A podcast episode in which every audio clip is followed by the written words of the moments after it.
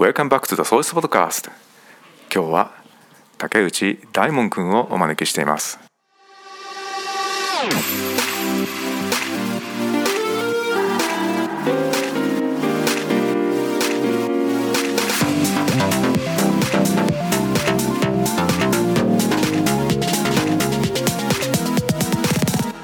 おはようございます。おはようございます。10年の竹内大門です。大門君は今環境問題にとても高い関心がありますね。環境問題にね幅広い課題があるわけですけどもどうして関心を持つようになったんですか？環境問題や社会問題についてボランティアをしたり勉強し始めたことです。そこから調べていくうちに全く関係のないと思っていた出来事や問題が関係していることや多くの企業が SDGs の目標に向けて活動していることを知り関心を持つようになりました。とりわけ一番今気になっている課題現象っていうのは何でしょうか？僕が一番気になっているのはパタゴニア社とかが行っているカーボンニュートラルの政策で今は食料問題なども危惧していろんな解決方法などが考えられているのでこの今後パタゴニア社や他の会社がどのような対策を行っていくかが気になっています。以前大門くんが書いてくれたエッセイの中に環境保全ということを進めるとそれに対してのデメリットがあるということを述べられていたんですけどもそこのことについてもう少し説明してください。今世の中で知られていたり実装されている環境保全にはデメリットが多く存在していることが分かっています、えー、例えばプラスチック製品から紙類や木製の容器などに変える活動ではプラスチックごみが減る一方で木や森林伐採が増加するといったデメリットも存在します。他にもカーボンニュートラルなどの私たちが食とする植物からエネルギー生成する方法としてバイオマスエネルギーが存在します。このバイオマスエネルギーは今までのように化石燃料を必要としない一方で植物を使うため私たちの食べるはずであった食材を使うこともありバイオマスエネルギーが普及すれば私たちはいくつかの食料が食べれなくなってしまうこともありますつまり片方を立てれば片方が立たない。要するに、まあ、一つのことを改善するとしようとすると何か別なところにそれの反動あるいは反作用が起きてしまうっていうことなんですか？はいそういうことで結局はさっき述べたように、えっと、デメリットも存在するんですけど当初はプラスチック製品も、えっと、環境に悪いわわけではなくていろんな製品を作れることから良いものとして扱われていたんですね。だからなので、えっと、その製品や、えっと、用法をどれだけの量で使用するかによってデメリットの量も変わってくると考えています。デメリットをなくす具体的な方法として例えば先ほど話したプラスチック製品でもこれに当てはまるんですけど全ての製品がプラスチック製品であればマイクロプラスチックなど海洋汚染などの問題を引き起こしますし全ての製品が紙類であれば今度は木が枯渇するといった問題が発生します。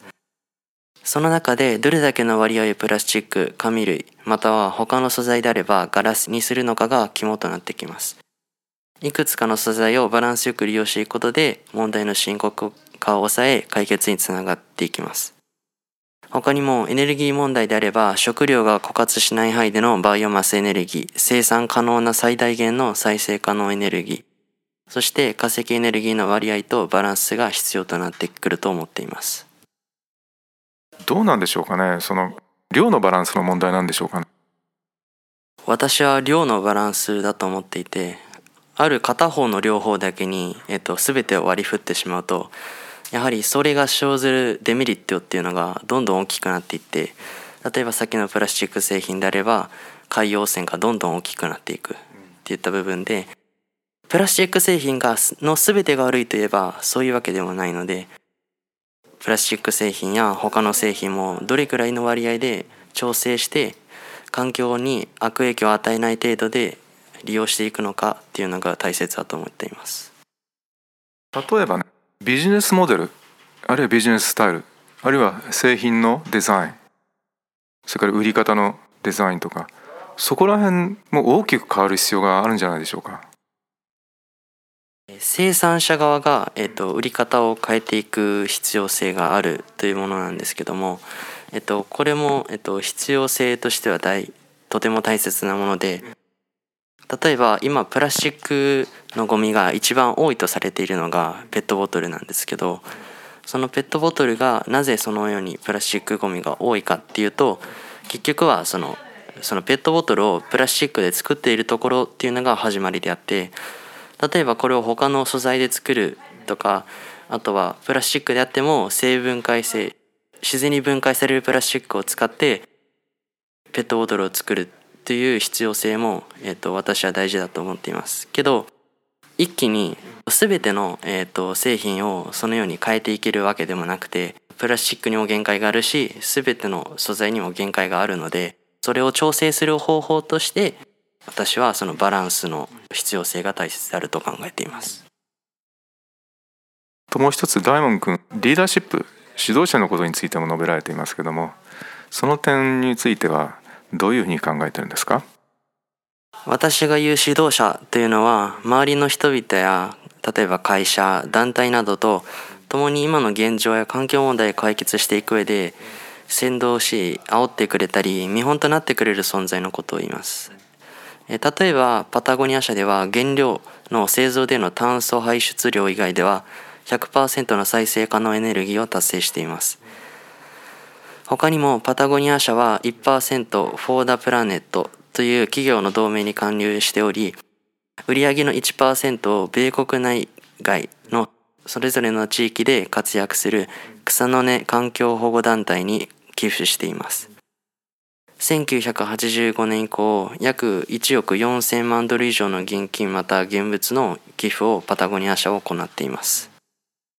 パタゴニア社のように他の企業より SDGs や環境問題解決に尽力し今までに前例のないことをやってのけていく存在が必要だと思っています。他の企業もやりたくても前例がなかったりやり方がわからなかったりそういうマーケティングやその売り手の方法がわからないところも多くて不安で環境問題解決に踏み出せていないところがたくさんあります。だから指導者的な存在が私は必要だと思っています。なるほどね。大門君自身の目で見た時にそういう影響力のある指導者っていうのは今誰でしょうか？個人ではないんですけども、えー、と団体としてはやはりパタゴニア社の、えー、と行っている環境問題解決に対する活動っていうのはやはり大きいと考えていて社長自身も、えっと、パタゴニア社の社長自身も、え、このパタゴニアという地域でボランティアを行っていたりもするのでやはりアパレル企業以外としてもやはりこのパタゴニア社は指導者や、えー、他の企業を先導する形となる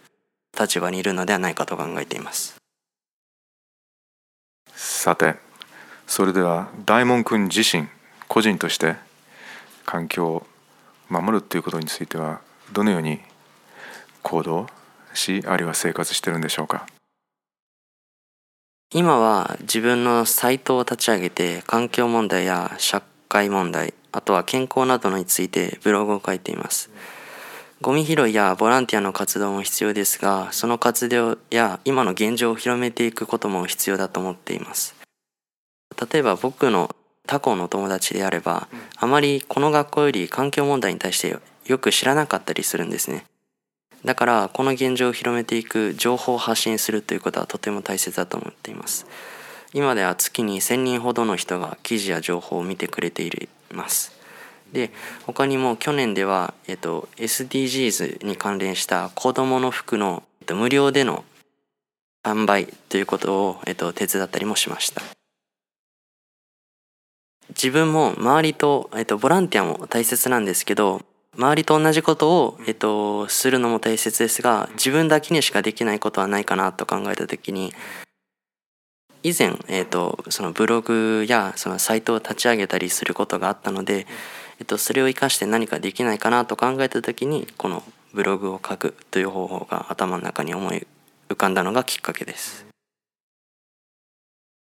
どのぐらいのペースでブログ書いてるんですか？今のペースとしては基本は、えーと、毎日午後の8時に新しく一記事を投稿している形になっています量としては、えっと、あまり多くなくて一記事に対する量は少ないんですけどその記事の